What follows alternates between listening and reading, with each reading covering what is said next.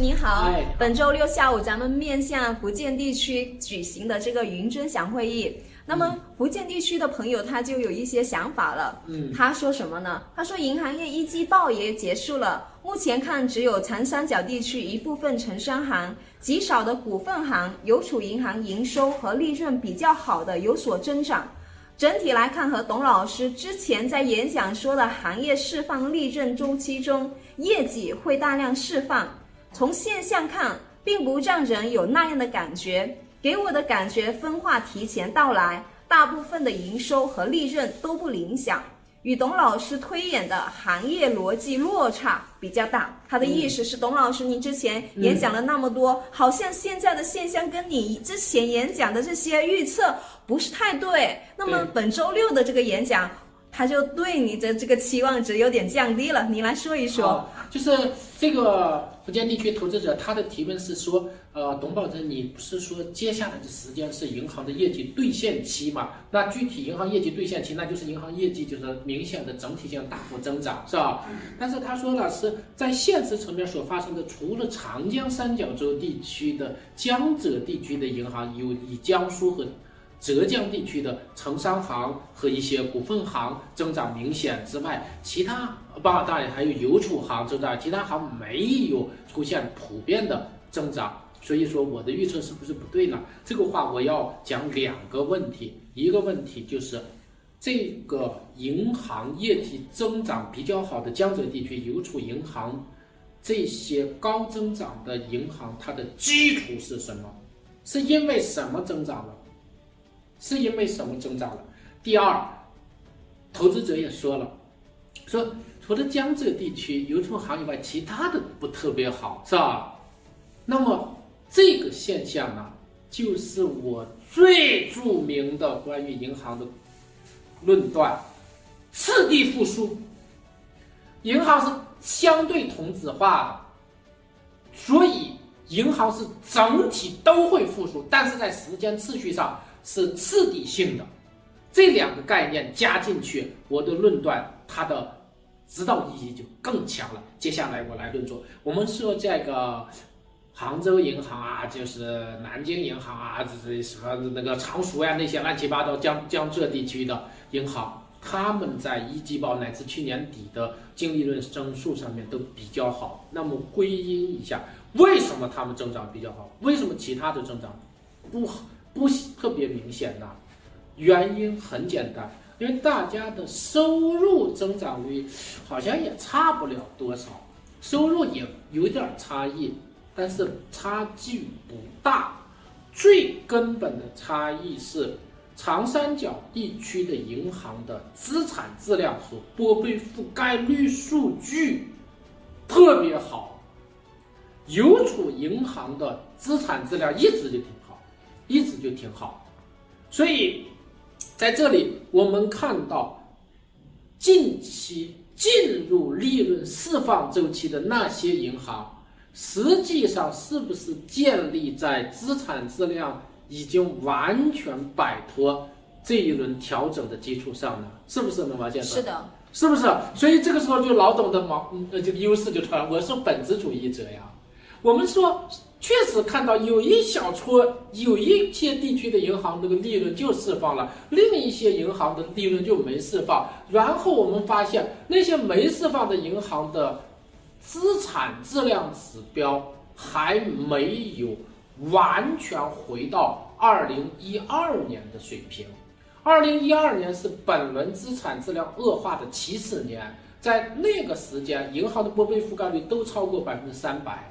不良率都是在百分之一之下，那么这两个指标之下呢，就就是说，银行业在没有发生资产质量恶危机的常态正常指标，就是不良率在百分之一之下或者一左右，拨备率百分之三百。那么我们看今天发生的业绩大规模释放的银行，都是拨备覆盖率超百分之三，有的甚至超百分之五百，然后不良率是百分之零点七、零点八、零点九或者零点一点一。所以，当所有的资产质量指标都已经修复到了本轮资产质量恶化开始的这个状态，也就是根本就把资产质量问题解决的银行，它是不是自然就进入利润释放了？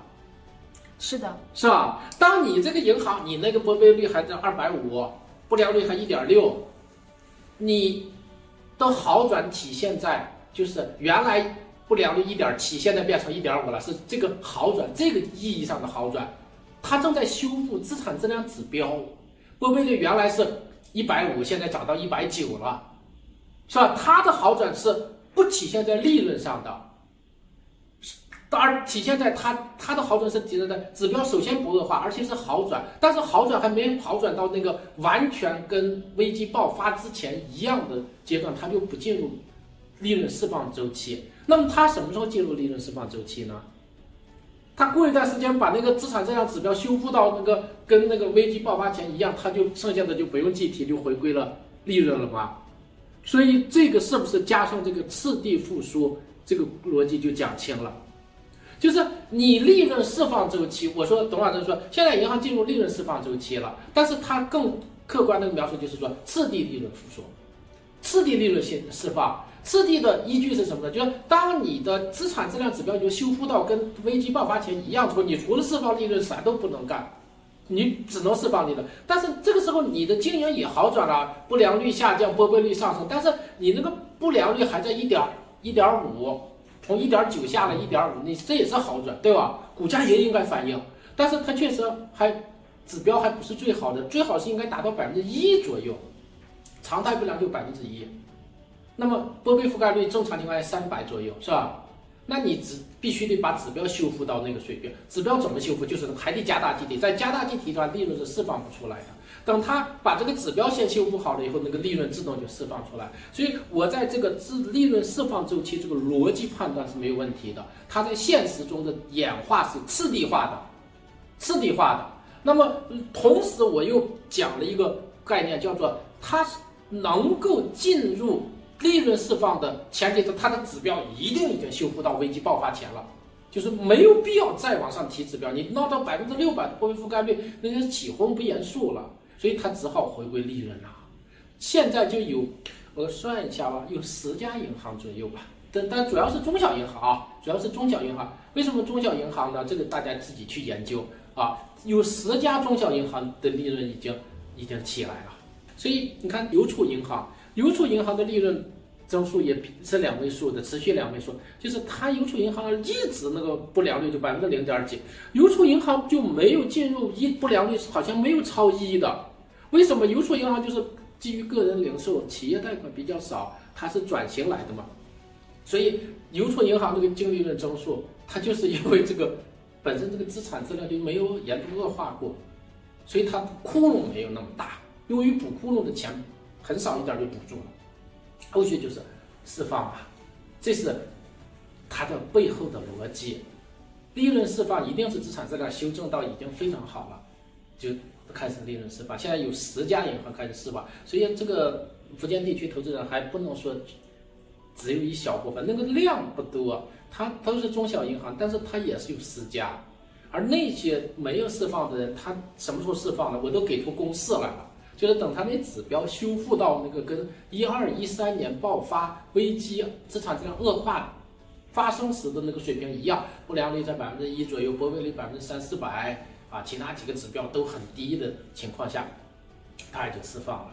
你看这个观点，邓老师，我又反驳你了。啊，你说说，就是一季度的时候，我查了一下，有十家银行呃下降了它的这个拨备覆盖率。对，因为他们也是响应了五月四号这个银保监会说鼓励大型银行降低拨备覆盖率，释放更多信贷资源的这一些政策。但是呢，我们可以看到一个现象，就是呃。降低拨备覆盖率的幅度从百分之一到百分之二十，降低最高的，您知道是哪家银行吗？呃，我还真不知道。招商银行。对。但是问题是，它的拨备覆盖率降低了百分之二十，但是它的利润并没有，利润它的它的涨幅还比去年还低，这个就是疑问。啊，那就是说这个呃。而且它的资产质量其实也非常好，对，已经修复到上一轮的这个周期了。一个是招商银行在。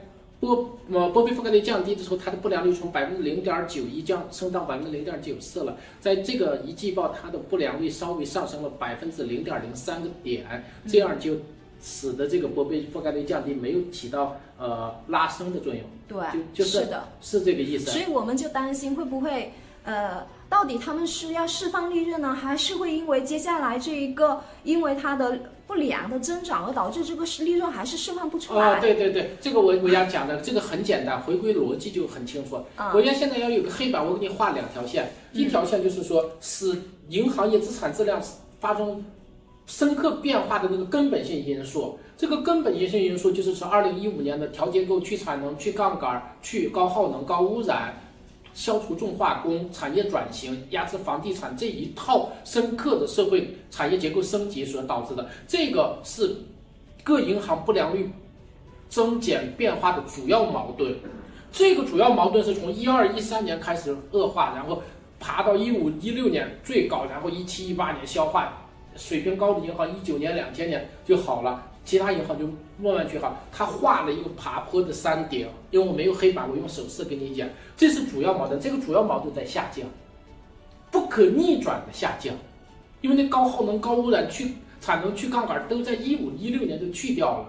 但是在最近一年，它有个负矛盾，在主要矛盾吧，它有它有小负矛盾，这些小负矛盾是波动的。主趋势是越来越好的，但它小负矛盾在某一个季度间，短期呃短期它不，嗯。比如说你，比如说你在这个呃近期的疫情期间，它本身它就是收入减少，大家都停工待待待在家里，他有时候就是个人信贷，他确实就逾期了，而且他这个逾期就是他上不了班，他恢复了就又上班了嘛，他就导致一些阶段性波动。这个阶段性波动很正常，不是实质性主要矛盾，不是实质性关的。我们可以做一个形象的不恰当的形象比喻，就是始于一三、一四、一五年那一轮资产质量危机，应该是我们把它理解为是胃病。胃就叫做，呃，我们我们可以理解为胃癌，是可以理解为胃癌。胃癌发生以后，人们说这个人要死，就是中国金融体系要死，要灭灭失了。但是中国这个监管层就给他做手术缓释，中西医结合吧，缓释，然后也做点手术缓释，最后就把这个胃胃癌给切除控制住了。控制住以后，这个人就好了。但是这个胃癌，这个人患胃癌。从得病到治好到到恢复的过程，他最终在恢复的过程中又感冒了一次，又感冒了一次，啊，又感冒了一次，你理解？或者又呃感冒了一次，啊，又又又呃又得了一个呃闹了一次肚子，呃就这么个意思。我我不知道我说清楚吗？我知道了，就是这些都是一个现象，就像咱们疫情期间也是短期的一些短期的。非主要矛盾。对对对，非主但是它要矛盾不会影响到它长期的这个下降的，趋势对的对的。。我说前期那个一五年那个就是胃癌级的病变呀，是的，好不容易，那外国人都说咱们完了，咱们的金融体系就垮了。中国基本上这就是按照死人要死得癌症了给你估值的，但现在他好了，走出了这个这儿，有的都活蹦乱跳运动场上打篮球了，有的还在呃从那个医院往出走，慢慢的缓步走。但在这个过程，他又得了感冒了，他又闹了痢疾了，就是这么个事儿。董老师，我明白了，就是需要看清楚哪些是规律的、呃本质的，哪一些只是小小现象、一些波短期的波动。对对，这时候你看他这个这个他那个症状是一样的，就哎闹肚子那个人还挺痛苦，但是这个只是表象，这个不必你把它呃理解为是致命的，不致命啊。呃，你经常举一个例子，就像小孩子发烧，他每一次发烧不会说对他的身体有质的改变，反倒发烧一次，小孩子他长得更高了。对，是。啊就是近期的，就是一季度有一些银行的不良率上升了百分之零点零几，嗯。那个就是状态性波动，嗯，啊，状态性波动。啊，就是一股风来了，就是那样的，过一段时间就好了啊。好的，好的。